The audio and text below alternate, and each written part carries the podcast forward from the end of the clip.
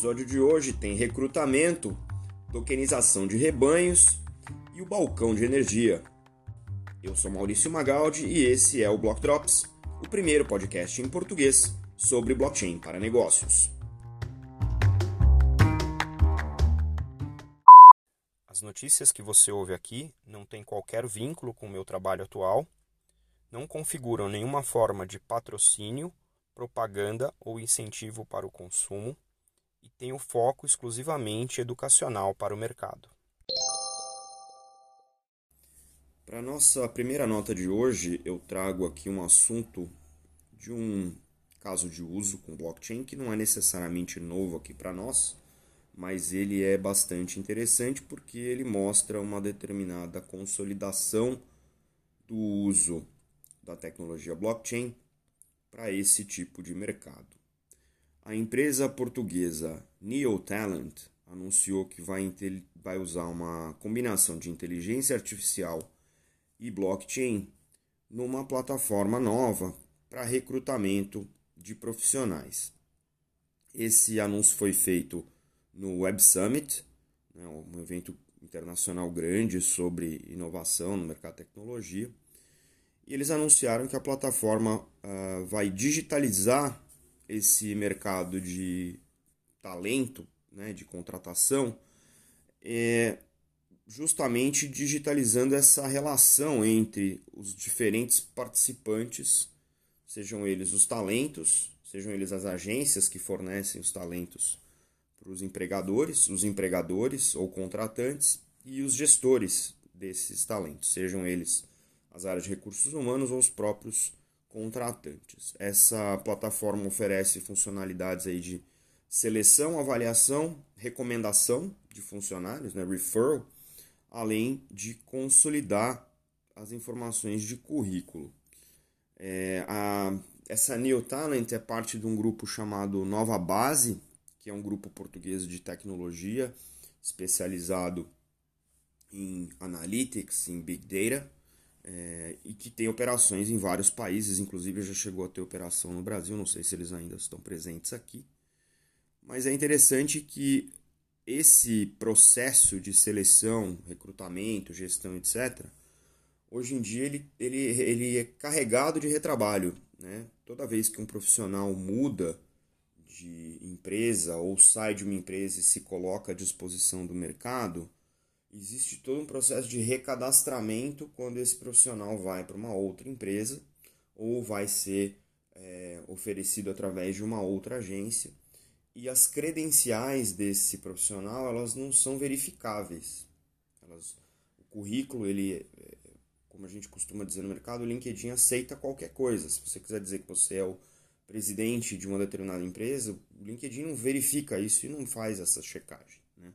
Então é interessante que isso seja é, algo que começa a se comprovar como uma necessidade, não só do ponto de vista de qualidade dos recursos humanos que estão sendo, dos talentos que estão sendo é, contratados, mas também interessante que o processo todo, né, todo o processo, desde o do cadastramento desse talento, da identificação, né, da, da, da adequação desse talento para uma determinada posição, uma determinada vaga, é, que essa determinada vaga consiga de antemão verificar né, a necessidade de determinados perfis, é, sejam eles habilidades, sejam é, itens de currículo, sejam formação, é, de maneira crível, para encurtar esse tempo e re recolocar de maneira mais rápida o talento com um menor custo, com mais assertividade, né, com mais é, é,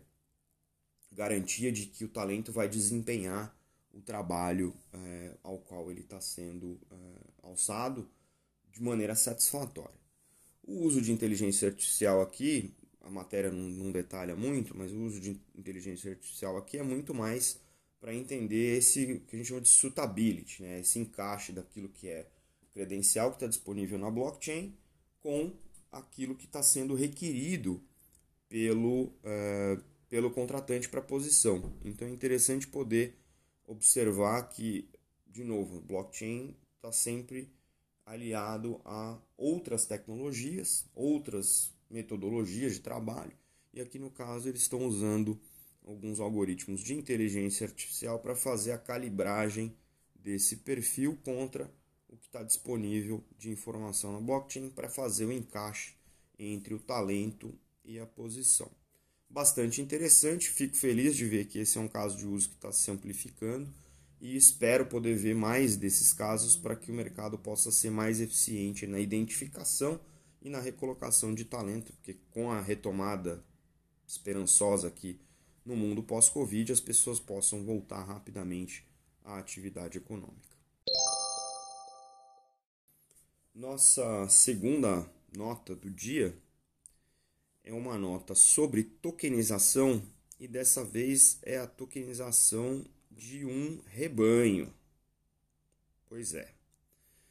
A, o rancho La Pradeira, na Bolívia, que é um rancho uh, grande que faz produção de gado é, para revenda, está sendo tokenizado através do token, é, um token da Finca, que é uma empresa suíça de investimentos e criptoativos. Está né? Tá lançando esse token numa plataforma chamada Core Ledger e está aberto para investidores tradicionais. O que, que isso significa? O token da finca ele tem um identificador chamado ISIN, I-S-I-N, que é o número internacional de identificação de securities. O que significa que esse token pode ser convertido em um mercado secundário dentro dessa plataforma Core Ledger pode ser convertido em outros ativos, pode ser traded, pode ser é, trocado dentro da plataforma por outros ativos. E aqui o pessoal da, da matéria cita desde ouro até petróleo, até milho ou outros tipos de commodity. O resultado do trabalho da venda desses, desses, desse rebanho ele é pago através do token, então tem um dividendo da venda. Se você é um investidor no token da finca, você recebe a rentabilidade da venda do rebanho do Lapradeira. E é a primeira vez, segundo a matéria, que você consegue, uh, através desse número Eisen, fazer esse tipo de conversão utilizando esse número internacional. O que mais me chamou a atenção aqui sobre esse é, caso de uso é que, primeiro, ele é um caso de uso simples, né? olhando do ponto de vista de um ativo de baixo risco. Existe um mercado perene ah, para gado, seja para produção de leite, seja para consumo de carne. A gente sabe que esse é um mercado perene.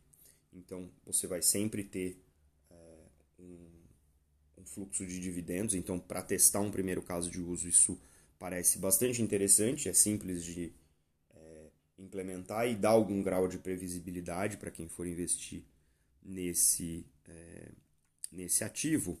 Mas ele liga a produção de uma fazenda de criação de gado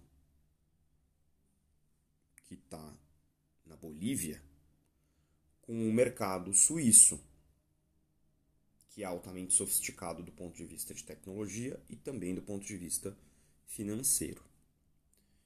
Então veja, é, quando a gente pensa em blockchain, investimento e o blockchain como infraestrutura do mercado de, de investimento, a gente vai obrigatoriamente ter que pensar não na suspensão, mas em atravessar fronteiras.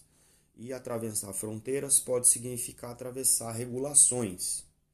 Então, a gente começa a ver com esse tipo de caso de uso e outros vários que estão surgindo, a gente já falou aqui de DeFi, de Decentralized Finance, os reguladores vão ter que criar mecanismos para colaborar internacionalmente, porque a tecnologia agora permite de maneira muito mais rápida e até muito mais barata com que investidores possam fazer investimentos ao redor do mundo em diferentes ativos a, par a partir da tokenização dos ativos reais e da digitalização desses ativos.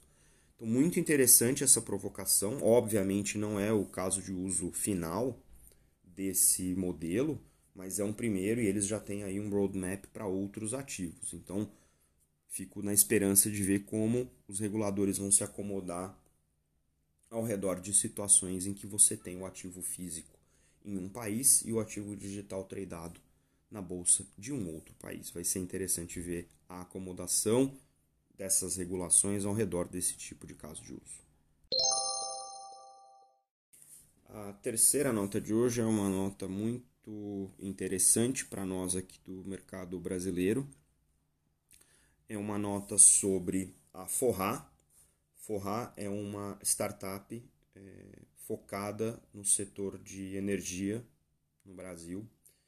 É, estão trabalhando arduamente com parceiros grandes internacionais e bancos aqui no Brasil para montar um mercado organizado de balcão de energia para negociação de energia no mercado livre. E o anúncio dessa semana é que eles formaram uma parceria com a R3, que é a empresa fornecedora da tecnologia Corda, para utilizar a versão Corda Enterprise, que é o produto para uso corporativo da, da R3, né? e vão lançar, uh, usando essa tecnologia, uma plataforma chamada eFinchain, que vai ser utilizada na organização do balcão livre de comércio de energia que a Forra está montando. O balcão está, segundo a matéria, está previsto para entrar em produção no primeiro trimestre já de 2021 e a eFinchain vai ser implementada ao longo do, uh, do ano. O projeto que está sendo desenvolvido em parceria também com a AES, dentro do programa de pesquisa da ANEL, né, da Agência Nacional de Energia Elétrica, é, tem esse, esse objetivo de ter esse balcão uh, organizado né, para as empresas poderem comprar e vender energia no Mercado Livre fazer a sua negociação.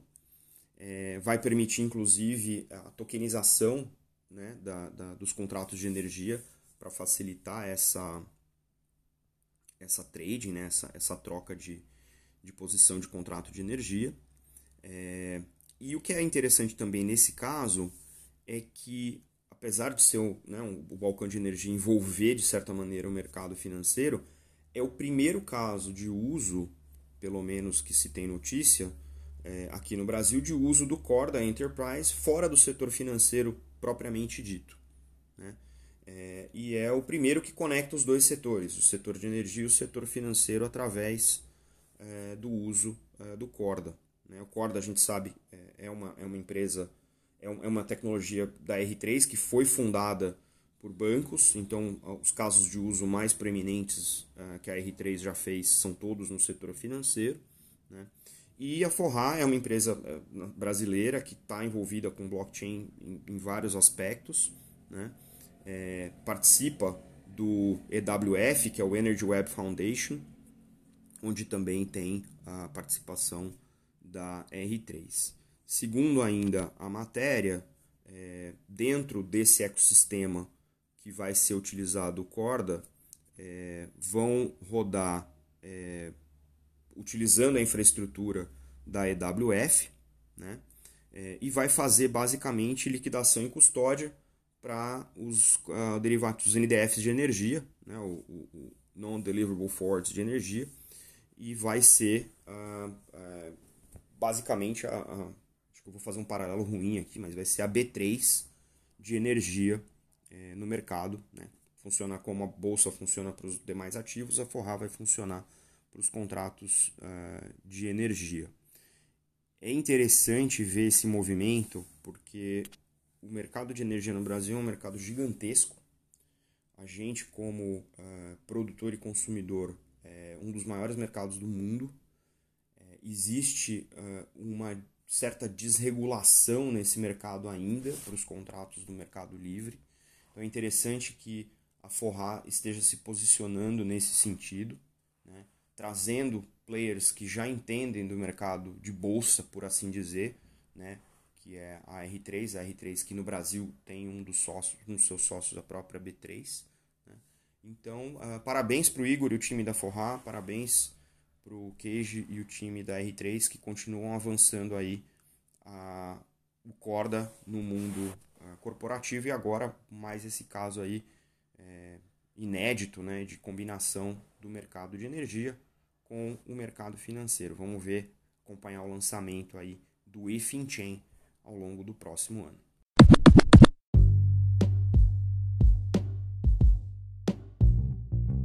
Você pode ouvir o Block Drops Podcast nas plataformas Numis, Google Podcasts, Apple Podcast, Spotify e Anchor FM. Entre em contato conosco através do e-mail blockdropspodcast.gmail.com, no Instagram Block Drops Podcast e no Twitter Block Drops Pod.